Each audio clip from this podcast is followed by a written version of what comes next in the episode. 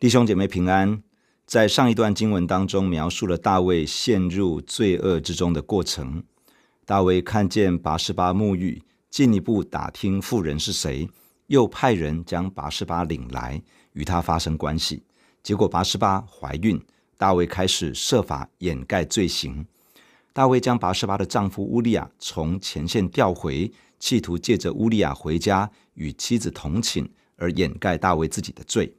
不料乌利亚没有回家睡觉，大卫几次尝试，乌利亚仍旧坚持在作战期间，他不应该回家与妻子同睡。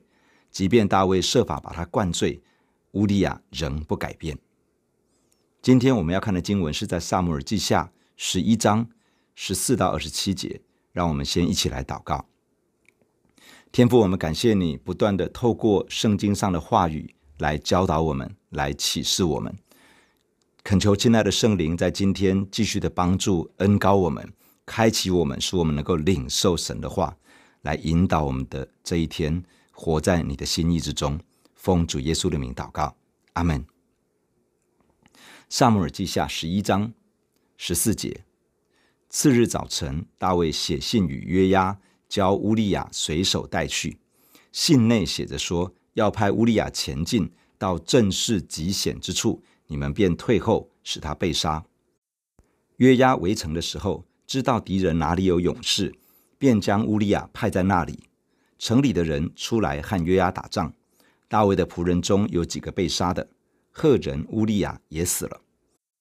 于是约押差人去将征战的一切事告诉大卫，又嘱咐使者说：“你把征战的一切事对王说完了。”王若发怒问你说：“你们打仗为什么挨近城墙呢？岂不知敌人必从城上射箭吗？从前打死耶路比舍儿子亚比米勒的是谁呢？岂不是一个妇人从城上抛下一块上磨石来打在他身上，他就死在提贝斯吗？你们为什么挨近城墙呢？你就说王的仆人赫人乌利亚也死了。”使者起身来见大卫。照着约押所吩咐他的话，奏告大卫。使者对大卫说：“敌人强过我们，出到郊野与我们打仗。我们追杀他们，直到城门口。射箭的从城上射王的仆人，射死几个，赫人乌利亚也死了。王向使者说：‘你告诉约押说，不要因这事愁烦。刀剑或吞灭这人，或吞灭那人，没有一定的。’”你只管竭力攻城，将城倾覆，可以用这话勉励约押。乌利亚的妻听见丈夫乌利亚死了，就为他哀哭。哀哭的日子过了，大卫差人将他接到宫里，他就做了大卫的妻，给大卫生了一个儿子。但大卫所行的这事，耶和华甚不喜悦。大卫与拔示巴犯下了奸淫罪。大卫将乌利亚从前线召回，企图掩盖自己的罪行。然而，乌利亚忠于上帝，忠于大卫，也忠于上司约押。他认为国家正在面对一场重要的征战，他不应该回家享受夫妻之乐。即使大卫设法灌醉他，他也不改决定。最后，逼使大卫使出更残忍的手段，让乌利亚被杀。经文提到，当大卫灌醉乌利亚，发现他仍旧没有回家与妻子同寝。第二天，大卫写了一封信，要乌利亚带去给约押。这封信的内容是要约押配合，让乌利亚在战场上被杀。信中这样说：要把乌利亚派到两军对峙、战争最猛烈、最危险的地方，然后吩咐其他军兵往后撤退，让乌利亚被杀。这封信交在约押的手中，约押开始执行大卫的命令。约押没有完全照着大卫指示的方式而行。这里提到约押围城的时候，围城的意思应该是查看敌情。约押查看亚门的首都拉巴，知道敌人的布局，知道哪里有敌军的勇士驻扎，于是将乌利亚派在那里。战事爆发，亚门军队从拉巴出来迎战约押的军队。在这段对战的过程当中，死了几个大卫的仆人。乌利亚也在这波战事当中丧命。约押派人将前线战场的局势报告给大卫知道。约押特别交代回报的使者，若是大卫王听完了战情报告，对于挨进城墙去攻城而造成死伤，因此而发怒的话，要如何应对？约押特别提到大卫可能的反应，大卫可能会质疑这样的布局，难道不知道敌人会从城墙上射箭吗？约押还推断大卫可能会举出历史上曾经发生一件事，那就是耶路比色的儿子亚比米勒，耶路比色就是基甸。亚比米勒攻打提贝斯的时候，有一个妇人从城墙上抛下了上魔石，打死亚比米勒。大卫可能会用这个历史事件来质问：为什么用如此危险的做法去打仗？约押只是使者，若是大卫质疑，就告诉大卫说：王的仆人赫人乌利亚也死了。使者领受约押的指示，就回往耶路撒冷，向大卫提出战情报告。使者照着约押的指示向大卫报告，但是使者没有等到大卫质问，就把乌利亚的死讯说出来。他说：“敌人派出精锐部队到了郊野和我们作战，我们的人反攻追杀亚门人，一直到拉巴的城门口。就在这个时候，城墙上的弓箭手朝着王的仆人射箭，有几个人被射死了，其中也包含赫人乌利亚，他也死了。”使者对于战情的描述看起来似乎更加合情合理，是在敌我的攻防之中，我方损失了几个战士，而乌利亚也在其中。可能使者不想面对大卫可能的怒气，而改用这样的方式陈述前方战情的发展。大卫听完之后，回答使者，要使者去告诉约押，不要因这事愁烦。这个意思是这件事情在你的眼中不要看为不好。大卫等于在告诉约押，在这件事情上面你没有做错什么，因为在战场上刀枪弓箭是不长眼睛的，可能是这个人，可能是那个人，无论是谁，都可能在战场上丧命。你只要继续尽力的攻城，把亚门的首都拉巴攻打下来就是了。大卫要使者用这些话去勉励约押，要约押不要把这个事情放在心上，继续专心攻打拉巴就好了。大卫的吩咐是派乌利亚前进，然后其他人退后，让乌利亚被杀。这个看起来手法有点粗糙，容易起人疑窦。约押的安排比较符合战场两军对峙的情势，加上让几个大卫的仆人一起死在战场上，使得整个调度看不出明显的异样，将谋杀的罪行隐藏在合理的布局之中。两军对峙，战事猛烈。这个是在战场上难免发生的事情。然而，在最危险的时刻，下令其他军兵后退，则是技术性的将乌利亚放在丧命的危险之中。这是一道从大卫王下达的谋杀令，而且这道谋杀令是借由乌利亚的手带去，交给约押去执行。乌利亚忠心跟随的君王与长官正在联手将他推到死地。这是极其残酷的罪行。大卫利用乌利亚的忠诚来满足自己的私欲，掩盖自己的罪恶。约押不问是非的配合，利用自己的军事专业，运用自己调兵遣将的权柄，使得乌利亚身陷危险，最后丧命战场。大卫设谋杀人，约押配合共犯，在鉴察万事的神面前，两个人都难辞其咎。大卫要使者用话勉励约押，要他继续奋勇攻城。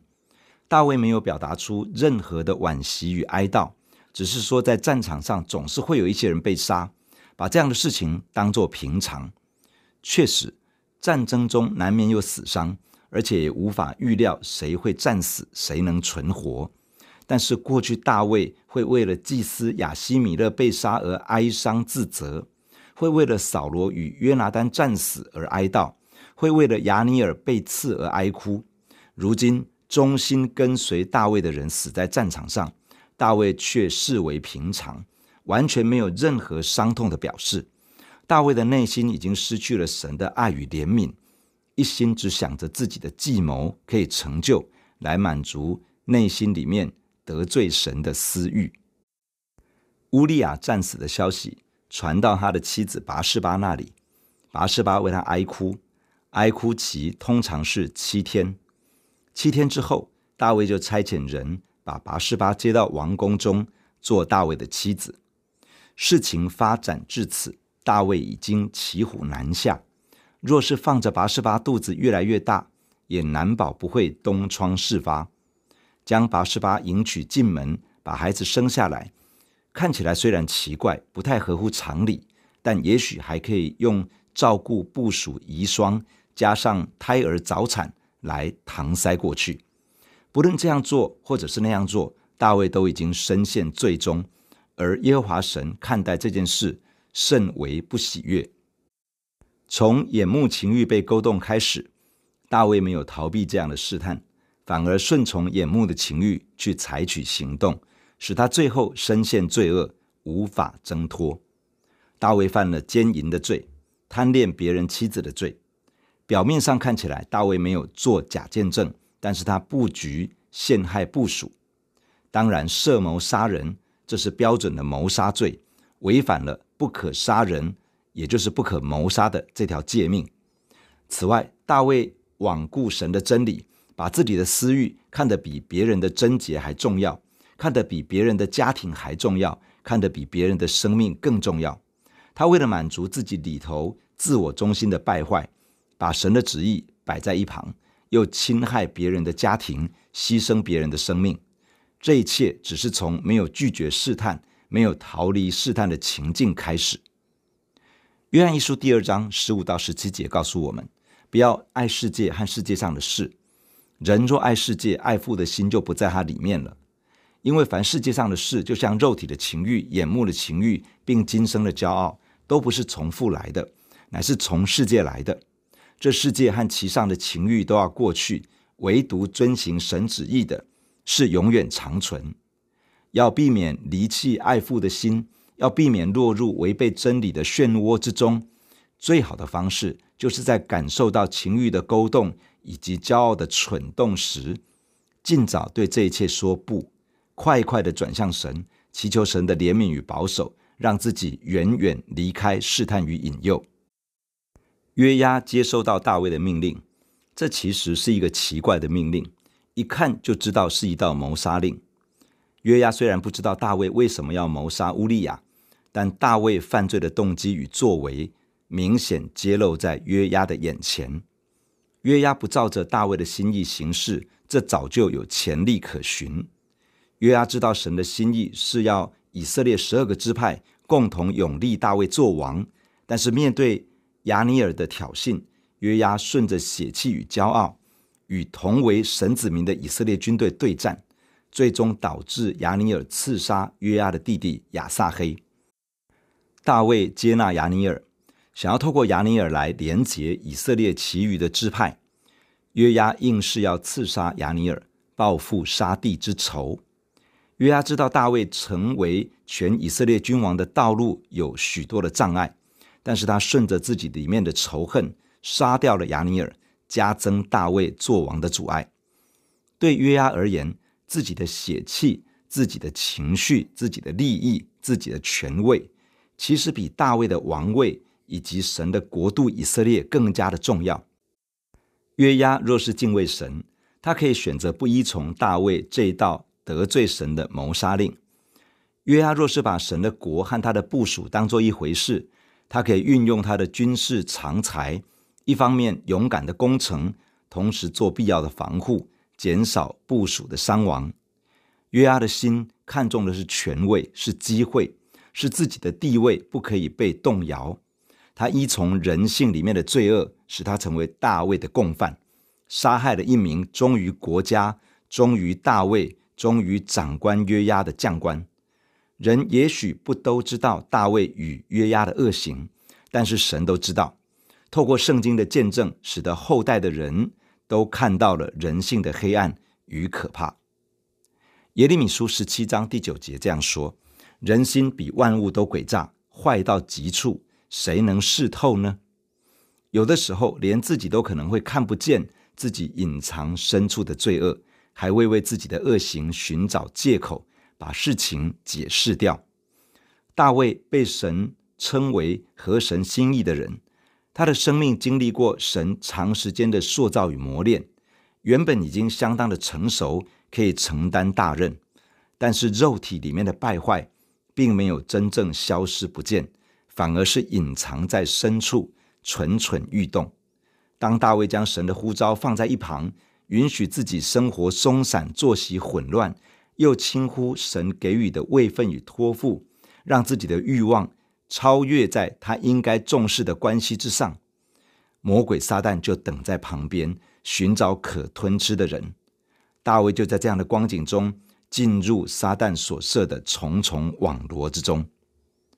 罗马书第七章描述人生命软弱的光景，即使是知道善恶是非，仍旧行不出神所要的良善。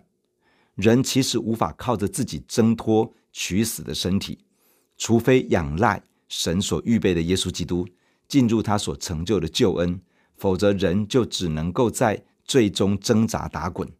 即便外表看起来是功成名就，生命的深处仍是失败，无法得胜。弟兄姐妹，让我们来到神的面前，一起同心的祷告。主啊，我们在你的面前感谢你，透过今天的经文对我们说话。亲爱的主，我们向你承认，人的生命是何等的软弱。若是没有神的救恩，人就只能够在罪中打滚，根本无法挣脱。主，求你保守我们，每当遇到试探引诱，求主帮助我们，可以有力量去拒绝试探，可以快速的离开那种勾引人进入罪恶之中的情境。亲爱的主，求你施恩，保守我们不进入试探。若是我们一时软弱进入试探，也求主保守我们，帮助我们快快的悔改，快快的醒悟而离开，可以脱离恶者的网罗。亲爱的主，帮助我们敬畏神。帮助我们以神的国、以神的义为念，帮助我们选择把神摆在优先，而不是把自己摆在前面。主，求你施恩，求你保守，好让我们的生命真的可以站立在神的面前，是没有亏欠的。主啊，你赐福在这一天，带领我们，帮助我们，靠着你得胜。感谢你听我们的祷告，奉耶稣基督的名，阿门。如果你喜欢我们的分享，欢迎按赞、订阅、开启小铃铛。愿神的话每一天成为我们随时的帮助。你也可以把连结传给需要的人。愿上帝祝福你，阿门。